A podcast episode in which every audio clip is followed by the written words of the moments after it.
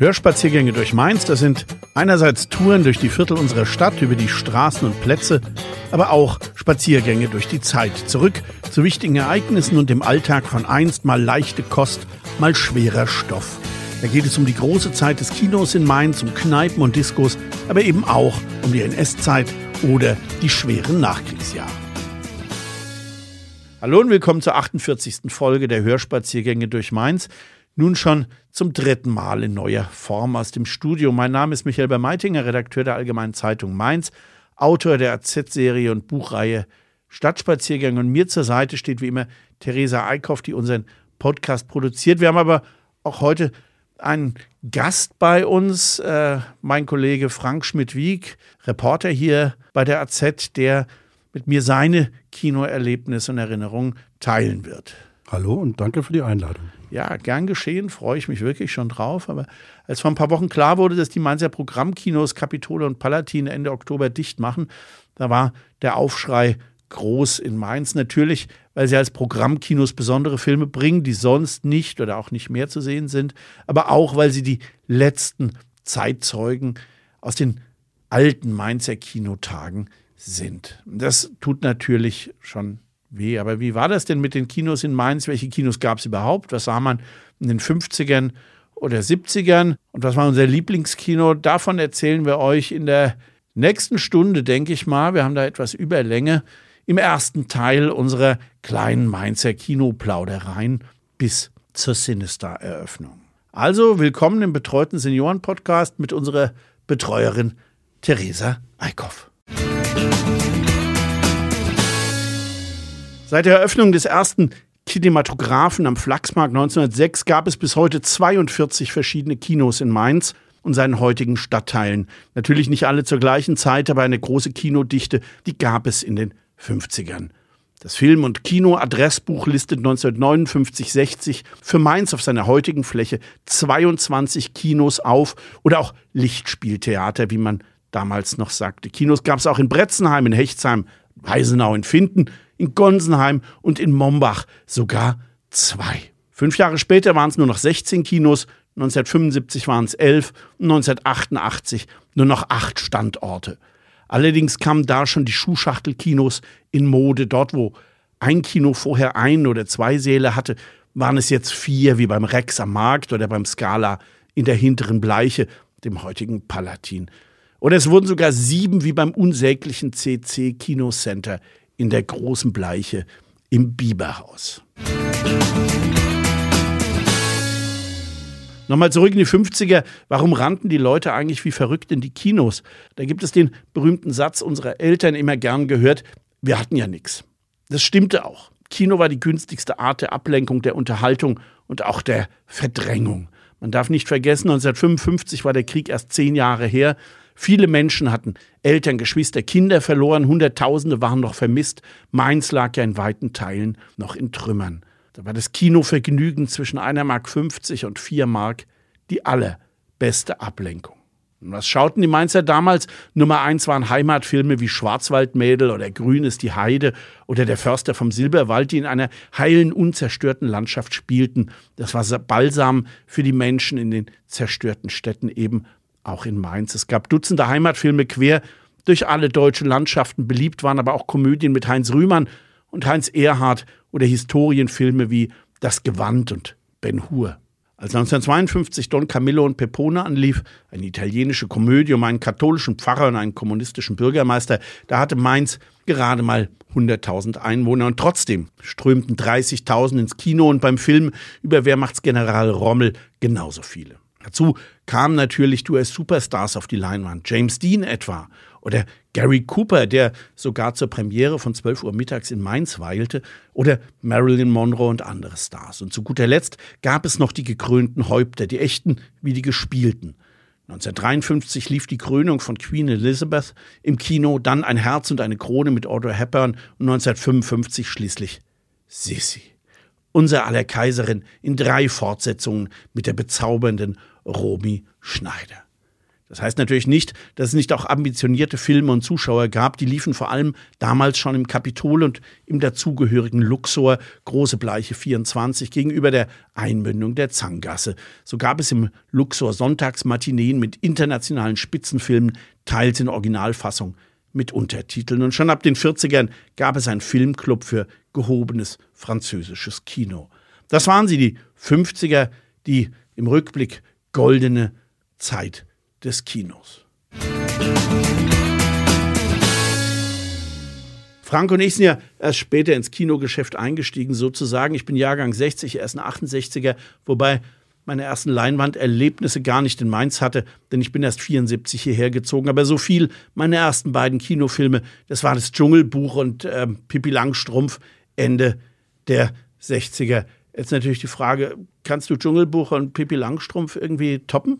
Ja, ich finde schon mal interessant, dass du das noch weißt, äh, welche Filme du zuerst gesehen hast. Ja, wird nicht ganz leicht, das zu toppen, weil, hm, wie du ja schon richtig äh, gesagt hast, ich bin ja auch erst so ungefähr Mitte der 70er äh, aktiv ins Mainzer Leinwandgeschehen eingestiegen, liegt an meinem Geburtsjahr 68. Aber ähm, ich hätte ein kleines Behelfsmittel und das ist mein, mein Vater, der ist ähm, Jahrgang 41 und der kam äh, Anfang der 60er zum Studieren nach Mainz, nach der Bundeswehrzeit. Der ist in Norddeutschland, in der Provinz aufgewachsen, äh, Kleinstadtmilieu, ähm, dörflich. Und der hat später mir immer vorgeschwärmt von der vielfältigen, lebendigen äh, Kinolandschaft, die er hier in, in der Stadt erlebt hat. Und das war für ihn was sehr Besonderes und das hat er auch sehr genossen. Also eins seiner Lieblingskinos, wenn nicht das Lieblingskino für ihn, das war immer das City, das war für ihn das Studentenkino, so hat er immer gesagt. Oh ja, da kommen wir später noch drauf zurück. Das genau. war auch einer meiner eines meiner Lieblingskinos. Ja. Also er hat mir mal von, von so Filmen wie Das Mädchen immer Ladus zum Beispiel, das hat er, hat, war für ihn irgendwie prägend, dass er das äh, gesehen hat. Und ähm, naja, auf City kommen wir, wie du schon sagst, später sicherlich nochmal zurück, weil es auch sehr bedeutsam ist für die, für die Mainzer Kinolandschaft für ihn damals schon das Residenz ähm, war was sehr Besonderes, allein schon von seiner Größe, von der Dimension der Leinwand her, für ihn einfach überwältigend. Ähm, und man muss sich immer klar machen, damals Ende der 50er, da gab es dann auch eine Neuerung wie äh, das CinemaScope-Format, also Filme im extremen Breitbandformat. Das war eben eine technische Neuerung der späten 50er Jahre, ähnlich wie später in unserer Zeit 3D. Und damals wie heute ging es darum, dass Hollywood die Faszination des Kinobesuchs steigern wollte damals eben vor dem Hintergrund des, äh, der aufkommenden Konkurrenz äh, durch das Fernsehen sicherlich. Ja, und wie, wie war es jetzt bei dir selber, als du dann schließlich mal so alt genug warst, mal, mal ins Kino zu gehen, mit den Eltern oder zuerst schon alleine? Ja, zuerst glaube ich tatsächlich alleine oder wahrscheinlich schon auch in Begleitung. Also ich habe ganz, ganz verschwommene Erinnerungen an irgendeinen Walt Disney-Film. Äh, das könnte sowas wie Dornröschen gewesen sein, ähm, damals im Rex am, am, am Dom, äh, Doppelkino Rex Bambi. Ähm, und überhaupt das Rex, das war für mich im Grunde so das Kino meiner frühen Kindheit. Ich kann mich erinnern, da so Filme gesehen zu haben wie die Jules Verne-Verfilmung 20.000 Meilen unter dem Meer. Das ist ein Film aus den 50er Jahren. Sehr mochten wir diese Fantasy-Monster-Filme. Caprona, das vergessene Land, hieß einer. Sagt ihr das was? Ja, ja. Der sechste Kontinent. Beide übrigens mit dem äh, heute fast vergessenen, aber damals unvermeidlichen Doug McClure, ein, ein Schauspieler, der für solche Rollen äh, abonniert war. Und ich habe mal geguckt, der war auch wohl in der Shiloh Ranch äh, gehörte der zum Team. Und der war eben auf solche Rollen abonniert. Und diese Filme, die waren teilweise ab zwölf. Und ich erinnere mich, dass da mein Vater mal mitging zur Kinokasse und irgendwas gesagt hat, von wegen, der wäre aber schon fast zehn oder elf oder so. Und dann haben sie mich irgendwie reingelassen. Er selbst ging da nicht mit rein. Das war für ihn, äh, glaube ich, äh, ungenießbarer Schwachsinn. Sowas hat er sich nicht angetan. Mein Vater war Physiker, muss man noch dazu sagen. Also Wissenschaftler, wenn man so will. Also später Lehrer dann. Ja, klar, dass der ins City gegangen ist. Ja, ja schon klar. Ja. Ja, aber einmal habe ich es tatsächlich doch geschafft, ähm, ihn und ähm, auch meine Mutter mit ins Kino äh, zu ziehen, zu locken. Und das war, das weiß ich noch ganz genau, 1976. Und ähm, da haben mich damals in der Stadt überall die Kinoplakate angefixt. Also ich war acht zu der Zeit und die Kinoplakate haben einen Riesenaffen gezeigt, der auf dem Dach eines Wolkenkratzers im Kampf mit Düsenjets ist. Also schon klar, das ist äh, die aktuelle King Kong-Verfilmung damals gewesen. Und die wollte ich unbedingt sehen. Und meine Eltern waren mein ständiges Gequengel wohl irgendwann leid und sind äh, tatsächlich mitgegangen. Und jetzt kommt in die Abendvorstellung. Das war natürlich für mich was ganz Besonderes äh, mit acht Jahren. Und es war definitiv meine erste. Und ich weiß noch relativ genau, wo wir saßen. Also es war im vorderen äh, Block im, im Residenz, eher so äh, rechte Seite und ziemlich nah an der Leinwand. Und das hat natürlich auf mich eine ungeheure Wirkung gehabt, dieser Riesenaffe, äh, der am Schluss dann vom Wolkenkratzer stürzt. Äh, ich war aber auch ein bisschen enttäuscht, muss ich sagen, weil der hat nämlich gar nicht ähm, auf dem äh, Wolkenkratzer gegen Düsenjets gekämpft, sondern nur mit Hubschraubern. Und das fand ich, fand ich irgendwie eine Form von Betrug. Ach ja, weil du das gerade sagst mit den äh, Kinoplakaten. Ja, stimmt. Äh, früher wurde vor den großen Filmen, bevor die anliefen, viel, viel Werbung gemacht mit, mit Plakaten, aber auch mit diesen großen Plakaten über dem Kino. Teilweise waren die ja in den 60ern noch handgemalt, so Kinoplakate. Das ist ja, das ist. Äh alles, alles weg. Ja, bei den Kinos, da war für mich das Residenz natürlich unbestritten das Geilste. Also so richtig klassischer Kinopalast aus den 50ern, über 900 Plätze, eine Riesenleinwand, guter Sound. Es war auch ziemlich elegant und guter Service, Garderobe. Und wenn dann so ein Blockbuster lief, dann standen die Leute halt ja durch die ganze Residenzpassage durch bis zur Schillerstraße oder, oder sogar noch weiter am Proviantamt vorbei.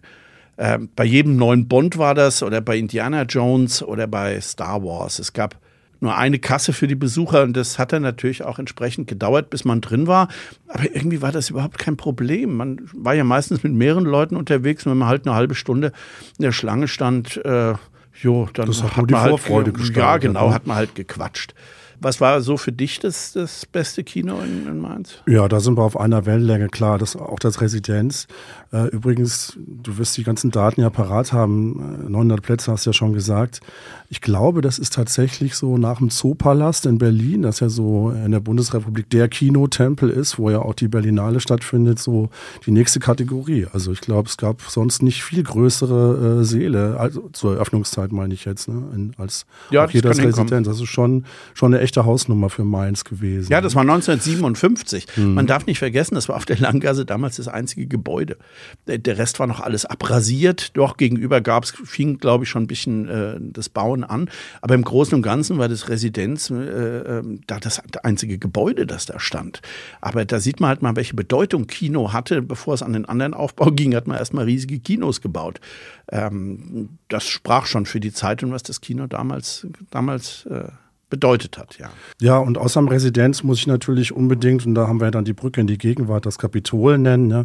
Allein wegen seiner Historie. Es ist einfach ein, äh, ein Kino mit Patina, das so könnte man es vielleicht sagen. Aber auch wegen der Filme, die dort liefen. Und damit meine ich insbesondere die Phase als Programmkino. Das ist für mich so in den 80ern gewesen. Und da habe ich ganz viele Filme äh, sehen können, die zu den Klassikern der 70er, teilweise auch 60er Jahre zählen, die ich irgendwie versäumt hatte oder nie im Fernsehen gesehen habe habe oder die auch noch gar nicht im Fernsehen liefen. Äh, sowas wie Einer flog über das Kuckucksnest mit Jack Nicholson oder natürlich auch Apocalypse Now. Die Rocky Horror Picture Show, die unvermeidliche, die mich aber gar nicht so, muss ich ehrlich sagen, begeistert mich hat. Also auch nicht. mit Reisfliegen und, und so.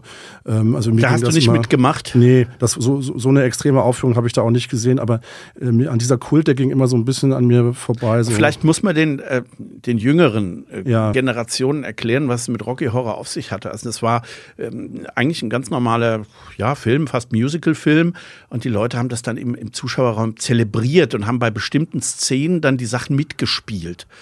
Das mit dem ja, Reiswerfen. Reiswerfen weiß ich noch irgendwie, das gehörte so zum Kult, ne? Und noch, ich glaube noch so auch Verkleidung natürlich. Oh ja, ne? furchtbar. Und ja, und es gab so, das war so ein bestimmtes Filmrepertoire der Programmkinos. Äh, hat immer so das Gefühl, das sind so 50 Titel, die immer so, so Reihe umlaufen in wechselnder Reihenfolge.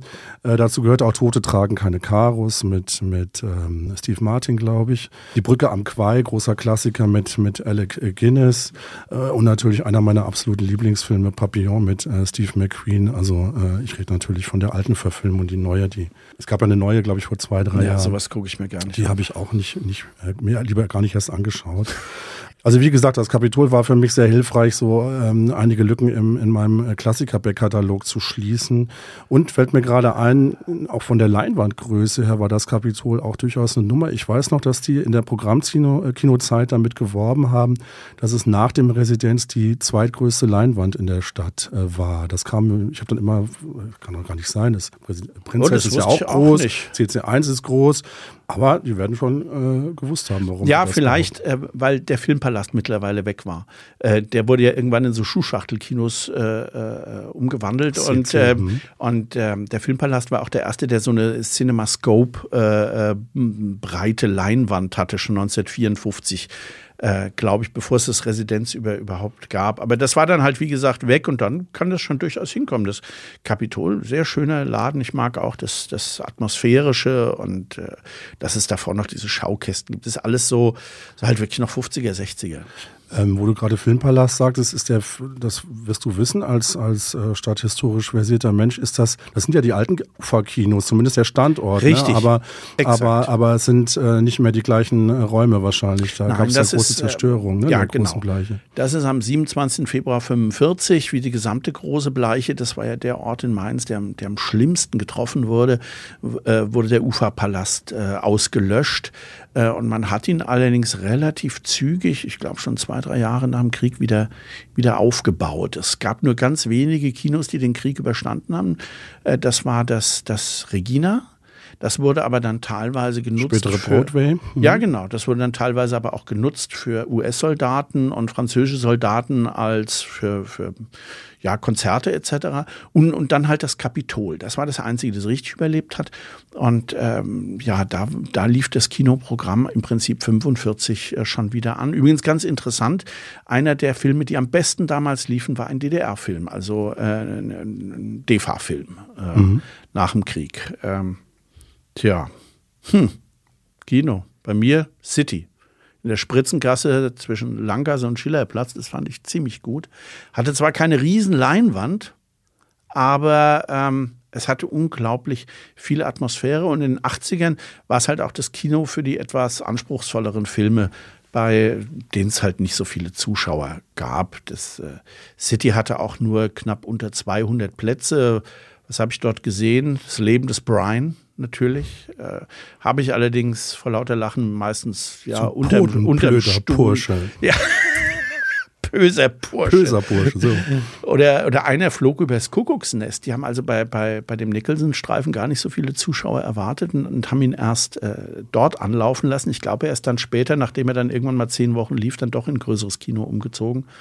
Äh, und, und die Fälschung von Schlöndorf mit, mit Bruno Ganz, das hat mich auch sehr sehr beeindruckt. Geil waren die, die breiten Sessel mit den Getränkehalterungen in den Armlehnen. Das war was komplett Neues.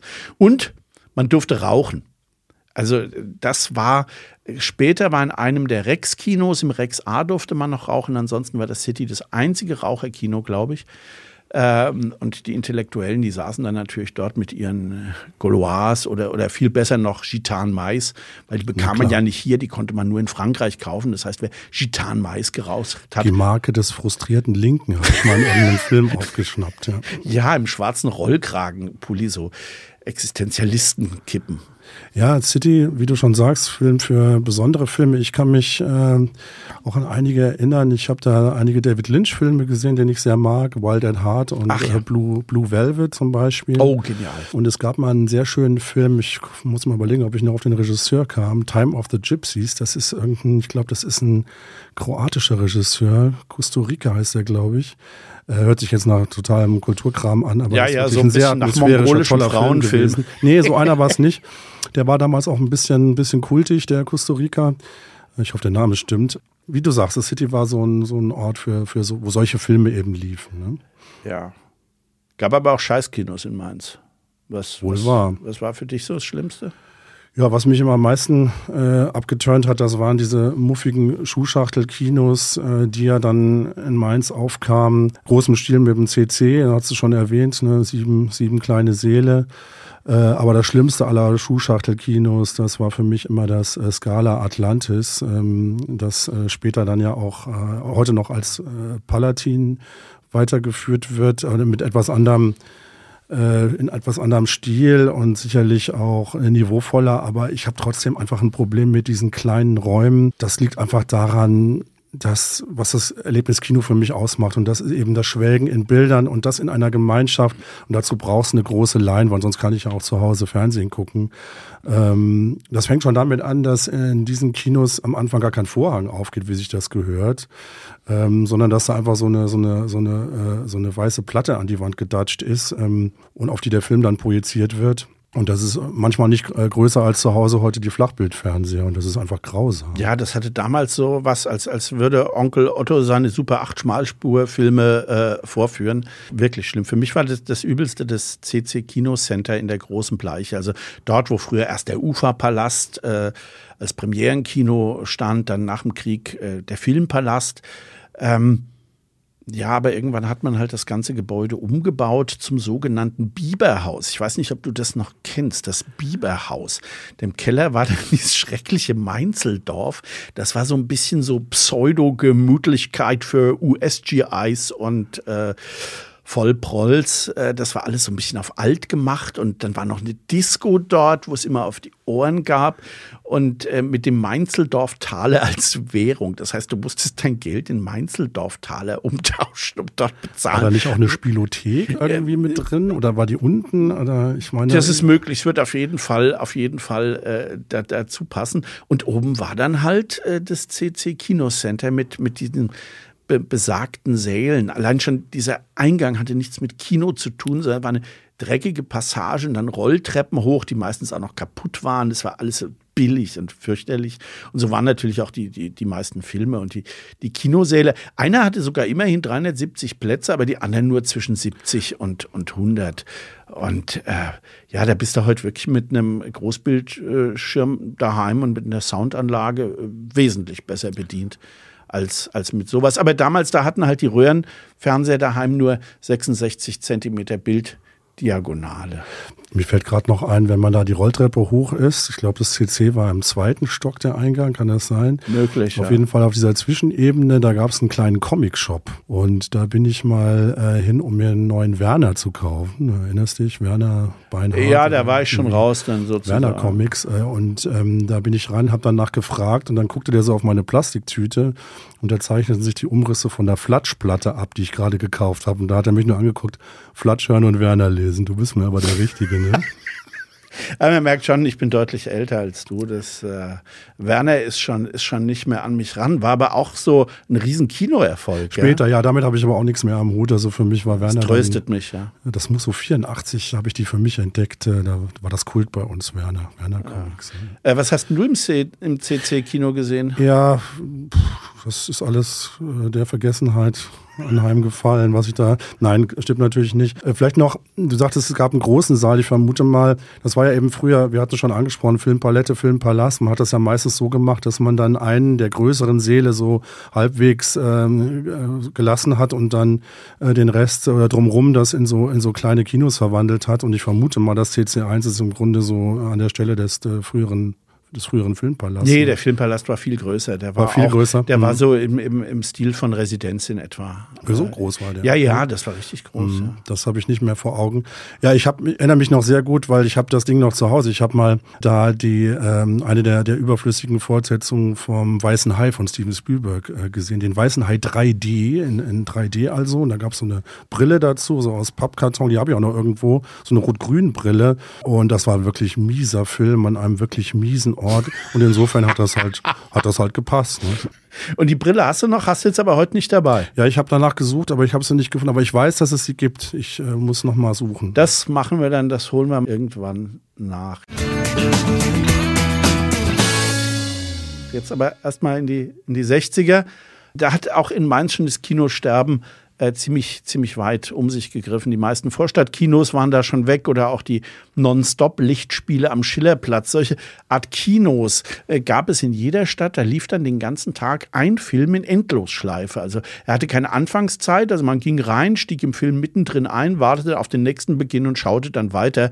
Ich kannte das jetzt äh, nur aus Bonn, wo ich aufgewachsen bin. Da lief dann in Endlosschleife äh, dick und, und doof. Die Non-Stop-Kinos waren aber noch wegen einem ganz anderen Vorteil beliebt, nämlich äh, für junge Liebespaare, die sich damals ja oft nicht daheim treffen konnten. Da waren sie natürlich in der kalten Jahreszeit ein toller Platz. Es war warm, es war dunkel. Äh, ja, und man konnte praktisch bleiben, äh, äh, solange man äh, irgendwie wollte. Ich glaube, an Bahnhöfen gab es die auch oft. Ne? ja, stimmt. So in Bonn war es am Bahnhof, in Mainz war es am Schillerplatz. Die sogenannten Balis, die Bahnhofslichtspiele. Nein, das waren, Bali waren keine endlos. Äh, das waren ganz normale Kinos. Mhm. Bali gab es zum Beispiel auch in Alzey. Genau. Gab es aber auch in München, in Bochum, in Dortmund. Die waren dann teilweise sogar in den Bahnhöfen. Deswegen, ich habe lange nicht gewusst, was Bali heißt. Dachte immer, was haben die denn mit, mit Bali zu tun? Ja, Bahnlicht. Ich dachte immer, das wäre auch so ein Endlosprogramm, wo man sich so zwischen zwei Zügen nochmal schnell reinsetzt und, äh, und egal ist. Also zumindest damals, äh, was ich gesehen habe, war es nicht der Fall. Das hieß in Bonn auch, auch anders und in Mainz hieß es äh, auch anders und war, wie gesagt, äh, am Schillerplatz. Die, die 60er sind mir jetzt kinomäßig nicht so präsent. Was ich da kenne, habe ich natürlich später meistens im Fernsehen geschaut. Ich selbst war ja noch zu jung und so richtig beschäftigt habe ich mich auch nicht mit der Kinozeit. Klar, Frühstück bei Tiffany war ein Hit, Spiel mir das Lied vom Tod, 2001 Odyssee im Weltraum, die ersten 007 mit John Connery. Aber das Fernsehen, das hatte da schon ziemlich eindeutig dem Kino den Rang abgelaufen. Das war dann auch die erste tiefe Kinokrise der Nachkriegszeit. Äh, die Fernsehshows, die Serienkrimis, natürlich die alten Ufer-Vorkriegsfilme, die boten halt in der Glotze gute Unterhaltung. Daheim bei Flaschenbier, Salzbrezelchen oder dem berühmten Käseigel, äh, da konnte man noch die Nachbarn einladen. Das war natürlich ein preiswerteres äh, Vergnügen. Der ältere und gemütlichere Teil der Bevölkerung blieb überwiegend daheim. Ausnahmen war es natürlich, wenn ein neuer Rühmann lief, ein neuer Heinz Erhardt oder natürlich irgendwas aus dem Krieg. Zum Beispiel Nacht fiel über Gotenhafen. Das war die Tragödie des versenkten Flüchtlingsdampfers Gustloff mit 10.000 Toten. Dann der Dokumentarfilm Mein Kampf, der das Terrorregime der Nazis zum Thema hatte. Aber der war dann trotz höchster Prämierung nichts für die Massen. Man wollte nicht erinnert werden und schon gar nicht im Kino. Da sind wir wieder bei dem Thema 50er Jahre Heimatfilme, äh, Sissi und Ben Hur. Äh, die, die Leute wollten wirklich äh, abschalten können. Der deutsche Film insgesamt, naja, äh, da waren die Heimatfilme der 50er halt sehr süßlich, aber vom zeitlichen Hintergrund verständlich. Aber in den 60ern, da hat das deutsche Kino dann äh, seine Besucher mit Schlagern, Brachialhumor äh, wirklich äh, äh, malträtiert und am, am besten beides zusammen. Da kamen dann Filme wie Hurra, die Schule brennt mit äh, dem öligen Peter Alexander aus Österreich und äh, noch schlimmer für uns Katastrophe Heintje, der Kinderstar aus Holland, ach wie süß, äh, das pure Grauen.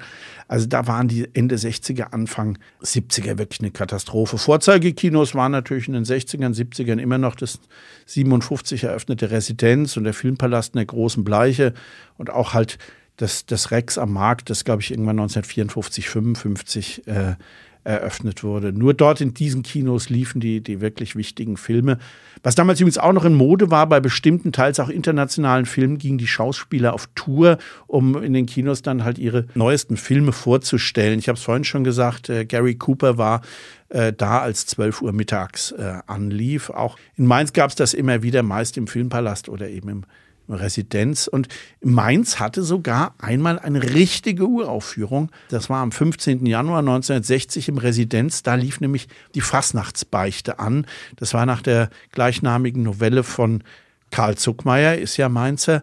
Und auch der Regisseur William Dieterle hatte eine Mainzer Vergangenheit. Der war nämlich in den 20er Jahren am Mainzer Stadttheater, bevor er erst nach Berlin und äh, dann relativ früh in die USA ging, um dort dann richtig berühmt zu werden. Ja, 60er, 70er ist zwar ein bisschen früh für dich, Frank, aber gibt es so einen Film aus der Zeit, den du nochmal so in richtiger Großkino-Atmosphäre gern sehen würdest? Ja, nicht ganz einfach. Müsste mal gucken, was fällt mir da ein. Ja, vielleicht ähm, einer meiner Lieblingsfilme, Der Mann, der König sein wollte. Sagt ihr was? Nee, sagt mir jetzt nichts. Das ist ein monumentaler Abenteuerfilm, ich glaube aus dem Jahr 1975, jedenfalls die Ecke von, von John Huston, sowieso einer meiner oh, ja. Äh, Lieblingsregisseure. Ähm, mit immerhin mit Sean Connery und, und Michael Caine in den Hauptrollen. Und den habe ich immer nur im Fernsehen gesehen. Den habe ich irgendwann mal in den 80ern äh, spät im Fernsehen gesehen und den habe ich auch auf Blu-ray natürlich, weil es eben einer meiner Lieblingsfilme ist. Die Geschichte spielt im Indien des 19. Jahrhunderts, eine typische Kolonialgeschichte. So zwei Ausreißer von der britischen Armee, die sich ins Gebirge durchschlagen und, und dann äh, dort, äh, Sean Connery wird dann dort so als gottähnlicher König verehrt, weil ein Pfeil, der auf ihn abgeschossen wird, bleibt in seiner Brust stecken, in Wirklichkeit im Patronengurt. Und das fliegt dann irgendwann auf und sie müssen fliehen. Na jedenfalls, ähm, das die Geschichte hat der äh, Dschungelbuchautor äh, Rudyard Kipling geschrieben, äh, der so um die Jahrhundertwende, also vom, vom 19. ins 20. muss ich gerade überlegen, äh, seine Werke veröffentlicht hat und den der heutige Zeitgeist so ein bisschen als Kolonisten und, und Rassisten abgestempelt hat. Insofern dürfte ich kaum Chancen haben, den, äh, dass der nochmal ins Kino kommt irgendwo. Ja, das ist mit Sicherheit so, vor allen Dingen, wenn dann jetzt auch die Programmkinos ohnehin äh, weg sind. Bei mir wäre das so ein Schinken wie Lawrence von Arabien, mhm. äh, 1962 mit Peter O'Toole und auch wieder Alec Guinness, den ich sehr verehre. Ähm, der kam dann Anfang der 70er, warum auch immer, nochmal ins Kino. Das weiß ich, äh, weil ich den in Bonn dann sehen konnte. Da war ich äh, zwölf, mein Bruder hat mich mitgenommen. Eigentlich war ich natürlich zu jung, aber den habe ich damals in einem richtigen großen Kino mit CinemaScope-Leinwand gesehen. Und diese Massenszenen mit den Reitern in der Wüste, das war der helle Wahnsinn, das kommt nur im Kino. Das kannst du an keinem noch so großen äh, Heimbildschirm irgendwie nachempfinden, als wenn du dort in einem dunklen Saal sitzt und dann kommen diese, diese Reitermassen auf dich zu. Wahnsinn. Ganz toller Film. Muss ich auch immer an die Szene am Anfang denken, wo sie an der Wasserstelle sind und von hinten kommt, ich glaube, Omar Sharif angeritten. Äh, und das dauert, glaube ich, eine Minute, bis der, bis der vorne der hatte Überlänge. eintrifft. Ne? Der das, hatte Pause. Das sind so Filme, die haben sich auch unglaublich Zeit genommen. Ne? Ja. Ich, muss auch oft so an die letzte Szene vom Der dritte Mann, das war so ein Lieb äh, Lieblingsfilm von meinem Vater am Schluss, wie die, auf der Szene am, Haupt, am Friedhof, in, am Zentralfriedhof in, in Wien, wo er so an der Seite steht und man sieht Alida Walli von hinten die ja. Allee herankommen und ohne Schnitt, das dauert bestimmt anderthalb Minuten oder so und dann an ihm vorbeigeht. Richtig, ja. er wartet ja drauf, dass sie irgendwas dass zu, sie was ihm, zu ihm sagt, sagt genau, und, und, und sie geht kommt langsam, geht unglaubliche Spannung ich glaube wirklich so gefühlt äh, ein, zwei Minuten. Das hat man sich einfach damals, ohne Schnitt hat man sich einfach damals gegönnt. Ne? Was waren für dich am Kinoabend außer im Film noch wichtig? Bist du allein ins Kino, also so ein richtiger Cineast oder zu zweit oder in der Clique? Naja, also Standard war schon mit der Clique oder mit Freunden ins, äh, ins Kino zu gehen und danach noch auf ein Bierchen in die Kneipe äh, zu verschwinden und vor allen Dingen äh, dann eben auch über den Film quatschen, aber nicht nur über den Film, über alles Mögliche. Das war eigentlich immer so Standard in der Studentenzeit und eigentlich auch danach noch, äh, bis zum äh, Corona-Break, würde ich fast sagen. Ähm, seitdem ist das mir ein bisschen, überhaupt ein bisschen eingeschlafen mit dem Kino. Leider, da muss ich mal dran arbeiten. Ja, und durch, durch, dadurch, dass man danach unterwegs war, äh, haben, haben die Kinos natürlich auch eine Menge zur Belebung der Innenstädte beigetragen, muss man sagen. Ähm, und man spürt, dass da doch einiges äh, weggebrochen ist, äh, auch weil die Kinos eben jetzt nicht mehr so sich in der Innenstadt verteilen, sondern äh, outgesourced sind, sozusagen ausgelagert sind an die Stadtränder mit den Multiplexen. Das ist ja hier in Mainz auch so mit, mit dem Sinister ein bisschen. Und trotzdem, alleine ins Kino zu gehen, äh, das hat auch was, finde ich. Und mache ich auch heute manchmal noch. Gerne ein schöner Horrorfilm in der Spätvorstellung. Das ist nur das Problem. Man muss dann nur trotzdem eine halbe Stunde Werbung erstmal überstehen. Und bis sie dann losgegangen ist, dann bin ich langsam auch schon ein bisschen schläfrig. Äh, und in früheren Jahren, muss ich sagen, so als Jugendlicher ähm, war das sogar für mich der Normalfall, ähm, der Alleingang ins Kino sozusagen. Das kam einfach daher, dass ich ähm, 1977 zum Exilmainzer wurde. Meine Eltern sind nach Norddeutschland gezogen mit mir und ich bin dann immer in den großen Ferien äh, zurückgekommen, weil meine Großeltern hier waren. Und die waren beide noch berufstätig. Und dann bin ich immer den ganzen Tag durch die Stadt gegondelt und auch jedes Mal ins Kino gegangen. Und äh, hier in Mainz in der Großstadt liefen natürlich immer die aktuellen Filme und die kamen in unserer norddeutschen Kleinstadt. Das ist wirklich ein, eine Provinzstadt zwischen, zwischen Bremen und Hamburg, Bremerförde. Also es war, äh, oh. äh, hatte so 17.000 Einwohner und wir waren dann aber nochmal in einem Dorf so drei Kilometer weg. Äh, auch dort bin ich immer gern mit dem Fahrrad. Es gab ein Kino in Bremerförde, da wie gesagt, liefen die Filme immer mit monatelanger oder wochenlanger Verspätung. Äh, und dann waren auch die Kopien immer schon ganz schön durch. Ne? Also die, die waren, waren, dann so abgenudelt. Die gell? Waren abgenudelt, gerissen, geklebt. Äh, das Bild war grisselig, äh, körnig, wackelig. Der Ton, die Tonspur war schlecht. Es war eben das analoge Zeitalter. Ne? Was heute auch noch kaum vorstellbar ist für Kinogänger, man hat damals ja relativ wenig mitbekommen, äh, wann welcher Film anläuft. Äh, also wenn du nicht gerade Cinema-Leser, also von dieser Zeitschrift Cinema warst oder, oder irgend so ein echter Cineast, der seine anderen Kanäle hatte, dann ist das einem eigentlich erst aufgefallen, wenn in den Schaukästen der Kinos die demnächst hier Ankündigungen drin hingen, also mit Szenenfotos und einem, einem Plakat, aber auch nur für die größeren Filme. Ansonsten war Donnerstag der erste Tag der neuen Kinowoche, da starteten dann alle Filme und äh, in der AZ war dann teils eine ganze Seite nur mit äh, Kinoannoncen voll. Ähm, das heißt, da bist du dann drüber gestolpert und danach hast du dein Programm fürs Wochenende gemacht. Also natürlich, außer du wusstest von den ganz wenigen Filmen vorab, dass sie liefen. Und äh, ob der Film gut gut ist oder nicht, äh, das hast du entweder per Mundpropaganda erfahren, da musstest du aber erst mal warten, bis alle Leute drin waren, oder im Feuilleton von der AZ, aber darauf konntest du natürlich je nach Genre auch nicht unbedingt was geben, weil dass die Intellektuellen jetzt nicht gerade den Rambo hochgefeiert haben oder irgendein US-Mainstream-Blockbuster, das ist natürlich klar, da wurde immer mit gerümpfter Nase geschrieben. Also, äh, sorry AZ, aber das war damals schon ein bisschen grauslig. Äh, ja, liebe Kinder, damals gab es noch kein Internet und wie unsere Eltern schon sagten, wir hatten ja nichts. Fällt mir nur gerade ein, es gab auch ähm, im Fernsehen eine schöne Kinosendung, ich glaube mit Helmut Lange. Ja, dran? stimmt, wie hieß die richtig. Bloß?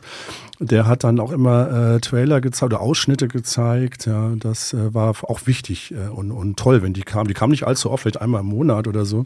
Und das hat einen auch immer richtig angefixt und neugierig gemacht auf Filme. Ne? Ja, und äh, du hast es erwähnt, Cinema, gutes Stichwort. Gibt es die eigentlich noch? Ich glaube ja. Ne? Ich weiß nicht. Äh, ähm, Vielleicht als Online-Ausgabe ist ja vieles verschwunden. Ich glaube, die gibt es schon noch, aber äh, wird wahrscheinlich auch ziemlich zu kämpfen haben. Also für mich war jedenfalls die Oktober-Ausgabe 1982, der Blade Runner auf dem oh. Cover, ich weiß es noch, war die erste Ausgabe, die ich mir kaufte. Und von da an habe ich bis in meiner Studentenzeit kein Heft versäumt. Das war dann so eine meterlange äh, Reihe mit, äh, die standen wie Bücher im, im Regal. Und ich wusste also immer ziemlich gut Bescheid, was so lief. Und ich kannte vor allen Dingen auch die großen Regisseure und Schauspieler. Das hat, hat mich auch so ein bisschen geprägt. Und dann wusste man, der Regisseur hat den und den Film gemacht. Jetzt macht er das und das und da hat, spielt der und der mit und den kenne ich doch aus dem und dem Film.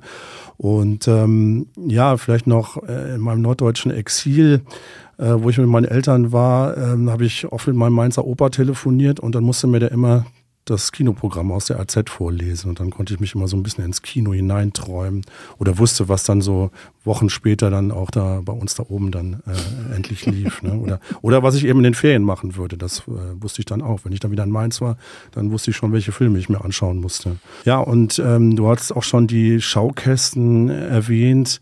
Äh, mit den Szenenfotos und den Filmplakaten.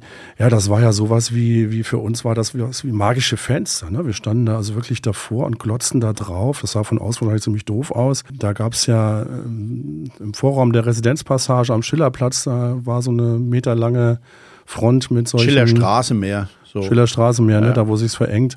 Und da stand ich ganz oft davor und, und, und, betrachtete fasziniert die, die Bilder. Und man kann schon fast sagen, dass ich so beim Betrachten der Bilder im Kopf der, der Film schon so ein bisschen anfing zu flimmern. Ne? Ja, man hat ja hingefiebert dann, dann genau. teilweise. Wie gesagt, bei den wenigen Filmen, bei denen man wusste, dass sie kommen, zum Beispiel James Bond oder so, wusste, das wusste man schon eher vorher, da hat man ja richtig drauf hingefiebert. Also man konnte es ja kaum erwarten.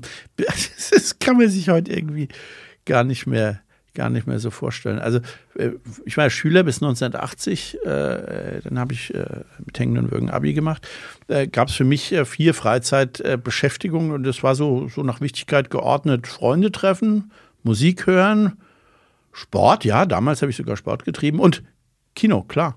Ich glaube nicht, dass ich da irgendwas vergessen habe, aber Kino war, war also nicht ganz weit vorn, aber schon wichtig, weil es eben für ein paar Stunden in der, in eine andere Welt entführt hat, äh, weil es auch ein Gemeinschaftserlebnis war. Und es war fast egal, ob es jetzt eine Liebeskomödie war, ein Actionfilm, ein Kriegsfilm oder ein, oder ein Krimi. Ernüchternd war dann immer nur, wenn man aus dem Kino, aus dieser ganz eigenen Welt rauskam.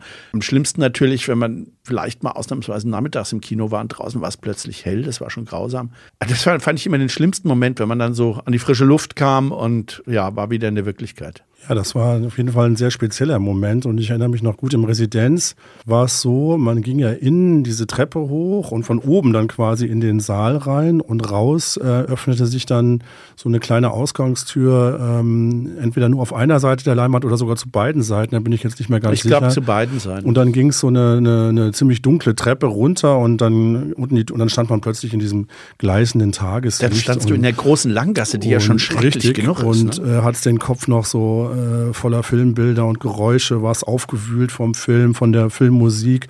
Und das war ein richtiger Realitätsschock immer. Und wie du schon sagst, vor allem dann, wenn, wenn noch helllichter Tag war. Und der natürliche Impuls war dann, ich will sofort zurück ins Kino. Ja. Ich erinnere mich, dass es gibt einen Film aus den 80er Jahren, Die war, ich weiß nicht, ob der dir was sagt, das ist ein französischer Film. Nee, sagt mir äh, auch einer erzählt so als, als Kultfilm. Der hat so eine ganz künstliche, äh, faszinierende Atmosphäre. Und da weiß ich, dass die Cinema damals schrieb, dass äh, einige Kinozuschauer das nicht ertragen, wenn die aus diesem Film kommen und tatsächlich äh, wieder umdrehen, sich sofort ein Ticket lösen und wieder in den Film setzen. Das, das ähm, soll es gegeben haben.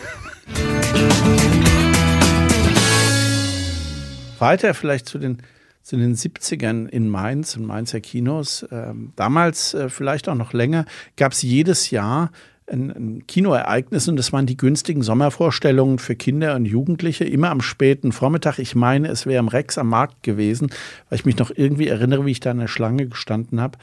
Äh, das hat, glaube ich, zwei Mark gekostet und die Vorstellungen waren auch ziemlich, ziemlich voll. Ähm, ich kann mich dabei an die drei Beatles-Filme erinnern: A Hard Day's Night, Help und äh, Let It Be mit diesem Rooftop-Konzert äh, auf dem Dach des, des Apple-Hauptquartiers war es, glaube ich, in New York. Überhaupt haben wir damals viele. Wobei ja nicht der, der, der Computerkonzern gemeint ist, muss man vielleicht heutzutage dazu sagen. Ach, um Gottes Willen, du hast ja recht. Stimmt. Apple war ja die Plattenfirma ja. Äh, ähm, der, der Beatles und das war ein aufgeschnittener Apfel, der dann immer Achtung Kinder, Schallplatte, das sind die schwarzen runden Dinger mit dem großen Farbklecks in der Mitte. Ähm, dort war dann immer der aufgeschnittene Apfel abgebildet. Jetzt bin ich so in der Vergangenheit, äh, ich habe gar nicht dran gedacht, dass man Apple ja heute mit was ganz anderem so assoziiert. Bei uns war das Beatles, ja klar. Wir haben überhaupt damals ziemlich viele Konzertfilme geschaut, äh, allen voran natürlich der, der Woodstock-Film, der in den 70ern immer wieder mal lief. Äh, ähm, aber dazu nur ein kurzer Einschub, falls wir junge Zuhörer haben. Also Woodstock war ein riesiges Open-Air-Festival 1969 in der Nähe von New York. Das war ziemlich chaotisch, aber es war ja, eines der größten Konzertereignisse des 20. Und eine der größten Schlammschlachten. Ja, oh ja, genau, richtig. Da kommt ja dieser Ruf No Rain, No Rain her, weil es ja so geschüttet hat. Und äh, ja, gerade war jetzt ja wieder Open Ohr. Die hatten ja äh, zum Glück nur Sonne. Aber früher, wenn wir auf dem Open Ohr waren und es fing an zu regnen, dann skandierte äh, die ganze Masse sofort Woodstock-like äh, No Rain, No Rain. Also nur damit ihr das auch mal gehört habt. Und das gab es natürlich als äh, Film fürs Kino und es war also wirklich unendlich geil. Also nicht nur das ganze Drumherum, das im Film abgebildet wurde, sondern auch stundenlang Musik von äh, Jimi Hendrix über The Who, Joe Cocker, Crosby Stills, Nash Young, Richie Havens, Ten Years After, Country Joe McDonald and the Fish. Äh, könnte man jetzt. Creedence Clearwater Revival, bitte nicht vergessen. Ja, wobei ich bin mir nicht sicher, waren die im die Film nämlich dabei. auf der Platte, waren sie nämlich nicht, weil sie ihren eigenen Auftritt die, so schlecht fanden. Die, ja, aber der, der, der Auftritt wohl kam, glaube ich, vor zwei Jahren dann auch als Platte raus. Ja, ich glaube, John Fogerty hat sich lange geweigert. Ja aber äh, er kam als Platte raus und ich, ob sie im Film sind, doch, ich glaube, sie sind auch im Film. Ich würde es aber jetzt nicht beschwören. Okay. Also ich weiß gar nicht, wann ich den Film das erste Mal gesehen habe, aber es war eine Dimension, die, die ich heute so gar nicht mehr gar nicht mehr beschreiben kann. Damals Konzerte im Kino zu sehen, das war schon ein Glücksgefühl, das heute wahrscheinlich überhaupt keiner mehr nachvollziehen kann. Außer meine Generation, also den, den Älteren unter uns. In den 80ern, da gab es ja schon Videorekorder und heute ist alles auf DVD verfügbar oder natürlich über Streaming-Dienste. Jede Tour von irgendeiner Band gibt es irgendwann auf YouTube, aber damals, dieses Glück muss man einfach erlebt haben, seine Stars, seine Musik oder andere Reihenfolge, seine Musik und seine Stars dort, äh, wenn man sie schon nicht live sehen konnte, wenigstens im Kino sehen zu können. Da gab es etwa noch das, das Konzert für Bangladesch. Dafür sind wir extra nach Wiesbaden gefahren, weil die, die Reisbetriebe, das, also Reis, das war der, dem alle Kinos in Mainz gehörten, äh, weil die Reisbetriebe sowas nicht zeigten. Das Konzert, das war aus dem Sommer 71 im New Yorker Madison Square Garden. wurde aufgezeichnet als Platte und Film vermarktet, um die Flüchtlinge des Bangladesch-Kriegs zu unterstützen. Das war damals ziemlich, ziemlich Horror. George Harrison von den Beatles hatte das organisiert und es kamen Bob Dylan und Eric Clapton und Ringo Starr, Klaus Forman und, und andere, war natürlich einer dabei, Ravi Shankar, ein, ein, ein Bangladeschi an der Sitar.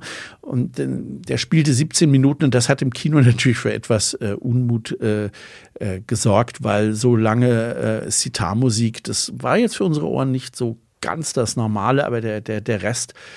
Es war der totale Wahnsinn, allein das 20-Minuten-Set von Bob Dylan mit der besten Version von Just Like a Woman ever und dann Harrison mit Here Comes the Sun. Puh, ja, ich bin jetzt zugegebenermaßen ein bisschen euphorisch. Äh, andere Musikfilme waren noch Tommy und Quadrophenia mit The Who und äh, auch der Konzertfilm Kids Are Alright. Und wie wichtig uns Musikfilme waren, zeigt eine kleine Anekdote aus meinem so langen Leben. Als wir 1978 mit Interrail in Lissabon waren, da fuhren wir mit der Straßenbahn bis in eine entlegene Vorstadt, weil dort der Konzertfilm The Last Waltz lief. Das war das Abschlusskonzert von The Band, die damals ja mit äh, die Band von Bob Dylan waren. Ja, 70er, das war halt das Jahrzehnt der Konzertfilme, Verbindung von Musik und Film, das traf dann auch exakt wirklich unseren Nerv. Und als wir dann älter waren, 1980, äh, da wurde ich dann 20, da gingen wir dann selber laufend auf Konzerte, auf Open Airs, in die Festhalle, sogar in die Rheingoldhalle gab es richtig bedeutende Konzerte.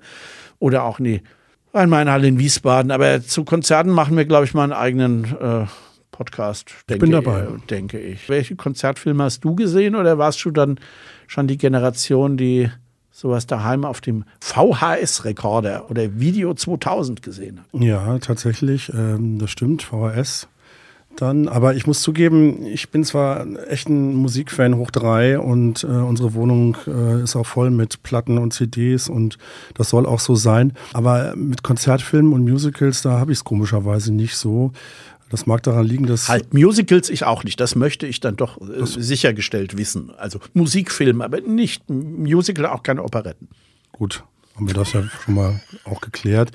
Das Live-Erlebnis mm, für meinen Geschmack eines Konzertes ist ähm, eigentlich kaum reproduzierbar und funktioniert irgendwie als Konserve, bei mir jedenfalls nicht so richtig, äh, auch im Kino nicht. Das hat vielleicht schon mit der, mit der äh, Lautstärke zu tun, die für mich richtig dröhnen muss und das kann Kino vielleicht so gar nicht bieten. Und insofern überlasse ich an dieser Stelle gerne dir das Feld, aber äh, natürlich gibt es bei mir auch Ausnahmen.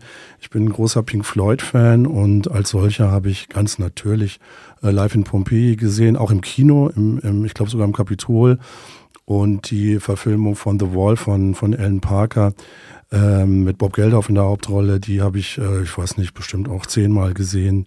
Ähm, da bin ich sogar mal, als wir auf Klassenfahrt waren in Berlin, wann waren das, 85, äh, dafür bin ich dann, habe ich mich abends ausgeklinkt und bin alleine nach Spandau gefahren, habe das in irgendeiner so, so einer Bretterbude gesehen. Und den hatte ich bis dahin nicht gesehen, den Film, deswegen musste ich das unbedingt machen. Und auf dem Rückweg auf der Tauentzienstraße, glaube ich, hat mich einer angequatscht, äh, ey, hast du mal eine Kippe, ey, und zack, hatte ich schon die Faust im Gesicht. Das hat dann irgendwie auch zum Film gepasst. Er hat mich richtig ausgenockt, kann man also sagen. Ich habe da auch so ein Klassenfahrterlebnis und das ist jetzt gleichzeitig auch noch, noch ein Geständnis. Äh, ich habe mir damals Saturday Night Fever angeschaut. Das war der Tanzfilm mit John Travolta, wenn sich die Älteren unter den Eltern noch erinnern.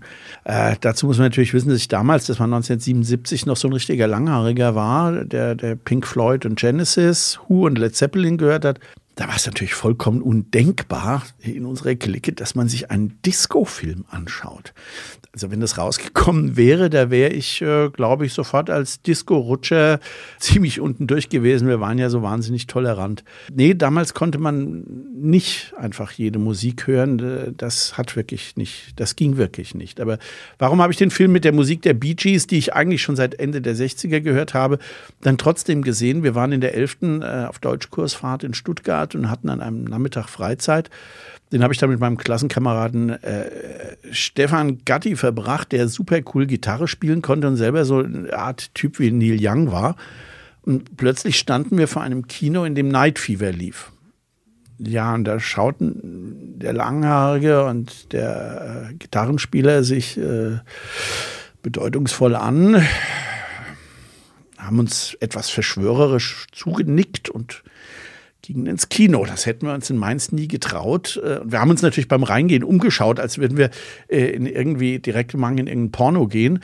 Hm, als wir rauskamen, haben wir so ein bisschen rumgedruckt. Naja, nicht schlecht. Ja, war gut gemacht. Äh, wir konnten selbst dann ums Verrecken nicht zugeben, dass der Film einfach geil war und uns super gut gefallen hat. Äh, wir sind danach dann in unser heimisches Image dann sozusagen wieder zurück. So, das war jetzt das Geständnis. Das kam so damals kurz vor Porno. War dir auch irgendwann mal was peinlich? Ja, mir war es unglaublich peinlich damals, dass ich mit einem Kumpel in äh, Pretty Woman geraten bin. Wann war denn das bloß? Anfang 90er, ne? 90, so die Ecke auch. Das war eine äh, Sneak Preview. Ich weiß noch, äh, weiß man heute noch, was das ist? Das gibt's das noch? Das sind so Vorstellungen, da weiß man nicht, ähm, welchen Film man sieht. Man weiß nur, es ist ein Film, der vor dem offiziellen Bundesstaat ah, gezeigt okay. wird. Ähm, man weiß noch nicht welchen. Also eine kleine Wundertüte ist das. Und äh, wir hatten halt äh, Pretty Woman erwischt. Ähm, wir hätten das damals niemals zugegeben. Ah, der hätte sich aber rausreden können, war ja Sneak Preview. Ne? Ja, klar, aber ähm, dass wir halt nicht rausgegangen sind sozusagen. Oh, Dafür oh. mussten wir uns vielleicht, hätten wir uns vielleicht rechtfertigen müssen. aber äh, wir fanden den Film, glaube ich, gar nicht schlecht. Also, das war es ja, man konnte es ja nicht zugeben. Nee, wenn man da mal drin war, ne, dann und äh, ist ja auch äh, rührend auf seine Weise irgendwie. Ja. Und aber eine richtig peinliche Nummer, das ist ganz anders gestrickt. Das war viel später im Sinister war das schon. Da wollte ich mit einem Kumpel unbedingt einen amerikanischen Dokumentarfilm sehen, der hieß Super Size Me. Da geht es darum, dass der Filmmacher sich ausschließlich von Fastfood ernährt und dann eben schildert, was mit ihm passiert, dass er zunimmt und so weiter. Das fand ich damals unheimlich spannend und ich glaube, der Film, der lief in Kino 6 und aber einer von uns beiden Dödeln hat die Kinokarte falsch rumgehalten und wir saßen also in Kino 9 und ähm, freuten uns also auf Super Size Me und dann ging die Leinwand auf und dann äh, begann plötzlich Traumschiff Surprise von, von Bully Herbig. Ich bin jetzt kein großer Bully Herbig-Fan, muss ich sagen, aber wir haben uns nur kurz angeguckt und waren uns sofort einig, das ziehen wir jetzt durch. Ähm, man wechselt nicht die Schlange und man wechselt auch nicht das Kino. Und ähm, ja, Super Size Me habe ich bis heute nicht gesehen, muss ich vielleicht nochmal nachholen. Was mich außer Musikfilmen noch bewegt hat, äh, auf jeden Fall der Pate. Dreiteiler, Mafia-Film New York jeden Fall dann Taxi Driver mit Robert De Niro, Apocalypse Now mit Martin Sheen und Marlon Brando. Ein Film, den man eigentlich wirklich nur im Kino schauen kann, wenn ich nur an den Hubschrauberangriff denke. Schrapp, schrapp. Schrapp, schrapp mit Wagner-Begleitung. Äh, ja, das The Doors, geht nur, The End am Schluss. Ja, genau, das geht, das geht wirklich, das geht wirklich nur im Kino. Wobei ich noch genau weiß, dass uns ausgerechnet der kaltschnäuzige und äh, wirklich menschenverachtende Oberst Kilgore, alias Robert Duval, der auch schon im Paten mitgespielt hatte, auf eine wirklich gruselige Art und Weise äh, beeindruckt hat. Äh, etwa der Satz, äh, ich liebe den Geruch von Napalm am Morgen, er riecht nach Sieg. Und er ließ dann zum Angriff seiner Helikopter auf ein Dorf Wagner-Musik spielen. Furchtbare Bilder auf furchtbare Weise faszinierend. Das war wirklich Kino als Ritt auf der, auf der Rasierklinge. Äh, schwer beeindruckt hat mich auch der Vietnam-Film, die durch die Hölle gehen, äh, The Deer Hunters mit Robert De Niro. Aber das war dann, da gab es auch Bilder, aber es war ein unfassbar bitterer Film. Ja, vor allen Dingen auch wegen dem Schluss, ne? mit ja. Christopher Walken, glaube ich, mit dem ähm, russisch Roulette am Schluss. Ja, genau. Es war also wirklich äh, ganz furchtbar. Ich, wüsste, ich würde ihn auch heute, glaube ich, nicht mehr schauen, obwohl ich weiß, dass es ein großartiger Film ist. Aber diese Bitternis, die hat mich dann doch schon jetzt überwältigt. Aber ich will jetzt gar nicht alles aufzählen. Wir waren ja viel im Kino. Haben dann natürlich auch immer ewig drüber gequatscht, was wir gesehen hatten. Selbst wenn wir irgendeinen Unfug geschaut haben. Gibt es da bei dir auch so Filme? Ja, also ich finde schon mal, also auf den Paten können wir uns bestimmt einigen. Äh, deine Leidenschaft für diesen Film ist durchaus nachvollziehbar. Aber da zeigt sich auch so ein bisschen der klitzekleine Altersunterschied. Äh, ja, ich uns. weiß, du bist jünger. Ja, ähm, ich weiß. Der kam, glaube ich, 72 in die Kinos, da war ich gerade mal vier. Und ich habe diesen Film wirklich lange, lange nicht gesehen. Das habe ich erst ähm, eigentlich erst vor ein paar Jahren, glaube ich, mit der DVD nachgeholt. Aber ich muss sagen, mein Lieblings-Gangster-Epos ist so ein eigenes Genre. Ne? Da gibt's, es gibt ja ganz viele großartige Gangsterfilme, aber mein Lieblingsfilm in dem Genre, das ist und bleibt, äh, es war einmal in Amerika von, von Sergio Leone mit dem famosen Robert De Niro in der Hauptrolle. Bin ich absolut d'accord. Das ist ein Film, der hat mich äh, genauso bewegt wie der Pate. Ich könnte jetzt auch heute nicht sagen, welcher der bessere ist. Einfach beide gleich gut auf ihre ja, Art. Sie haben auf jeden Fall beide ihre Qualität und sie haben beide faszinierende Musik. Ne? Also wenn ich die, die Panflöte höre von George Zamfir äh, in dem Soundtrack von Es war mal in Amerika, ähm, Das war Ennio Morricone, gell? Der Soundtrack ist von Ennio Morricone, richtig. Dann kriege ich heute noch richtig Gänsehaut. Ja. Und der Film kam 1984 ins Kino. Ich weiß gar nicht, wie oft ich ihn gesehen habe, x-mal. Und ich weiß noch, das muss bei einer der ersten Vorführungen gewesen sein. In dem Film durchzieht in die ersten zehn Minuten ist ständig so ein, so ein Telefonklingeln zu richtig. hören. Das geht, glaube ich, wirklich fast zehn Minuten lang. Und ich weiß, dass irgendein Zuschauer mal anfing, äh, entnervt zu schreien, jetzt geht doch endlich mal jemand an dieses verdammte Telefon. Tja, fällt einem noch ein zum Thema Kino? Vielleicht noch mal was zu den Kinos selbst. Die, die größeren waren eigentlich bis zum Schluss in einem ziemlich ordentlichen Zustand. Das Residenz sowieso, aber das Scala in der hinteren Bleiche, das Regina, Neubrunnenplatz, die waren schon vom Zustand her äh, arg an der Grenze. Gerade das Scala, das hat ja bis heute eine total wechselvolle Geschichte, viele Namen und ganz viele Betreiber. Das wird schon 1952 gebaut, das ist Scala, das heutige Palatin. Und zwar von der Familie Weinel, die im Erdgeschoss ein Weinhaus betrieben hat und im Obergeschoss eben das Kino. Eine Beschreibung in der AZ äh, damals sprach von Wänden in Goldmoiré, sattrotem Plüschvorhang und gleichfarbiger Bestuhlung. 1981 wurde Scala dann umgebaut, bekam besagte vier Säle. In drei liefen B-Movies und Sexfilme, während im vierten Saal eben das, das Programmkino, das erste Mainzer Programmkino des, des Atlantis war. Wer immer einen Schmuddelfilm sehen wollte, der konnte sich im Zweifelsfall rausreden, er sei ja äh, im im Atlantis gewesen. Ja, musste man gar nicht einen Kragen hochstellen, wenn man rein ist. Ja, man konnte schon heulen, ne? wenn man wenn man daran denkt, ähm, dass Mainz früher, ja, man kann schon sagen, ne, geradezu gespickt war mit mit äh, Kinoseelen.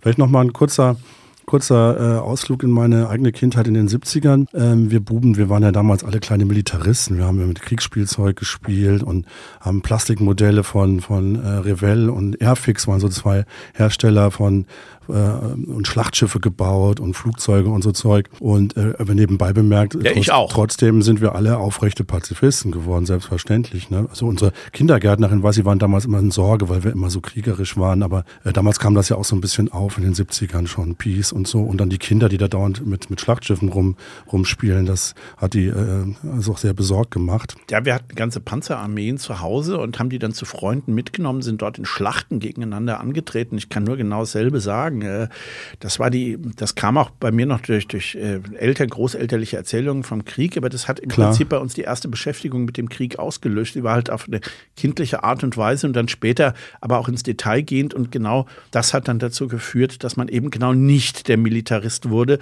trotz Kriegsspielzeug. Aber das nur so nebenbei. Ja, und dann eben die, die vielen Kriegsfilme, die da so unterwegs waren, im Kino und im Fernsehen auch. Und ich habe dann irgendwo mal aus dem Autofenster, meine ich mich zu erinnern, wir hatten so einen, so einen äh, Käfer.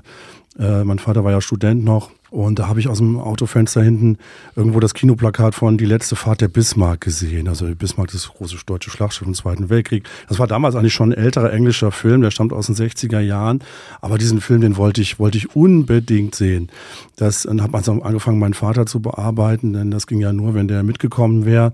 Ähm, A war der wahrscheinlich auch ab zwölf und B war es eine Abendvorstellung. Und ich hatte ihn schon fast so weit, das weiß ich noch sehr gut, bis er dann festgestellt hat, oh, da kommt da heute Abend ein äh, Fußballspiel Spiel im Europapokal, das gucke ich mir doch lieber an. Äh, also Sohnemann, sorry, das wird nichts mit dem Kino, ich muss Fußball gucken. Und äh, ich habe also völlig vergeblich auf ihn eingeredet und ähm, er musste unbedingt sein Fußballspiel gucken. Ja, warum erzähle ich das? Weil ganz einfach das Kino, das den Bismarck-Film damals gezeigt hat, das war in der Bahnhofstraße. Und man mag sich wundern, Bahnhofstraße, wo ist denn da ein Kino?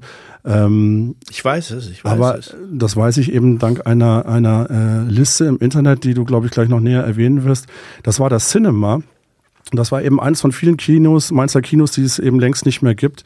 Und 1979 äh, wurde es wohl geschlossen für immer und äh, stattdessen wurde dort eine McDonalds-Filiale Filiale aufgemacht. Richtig, der erste Mainzer McDonalds, eine gigantische, gigantische Sensation damals. Ich weiß noch, wir kamen mittags hin, da reichte die Schlange im Prinzip fast bis zum Bahnhof, weil jeder mal einen Burger essen wollte.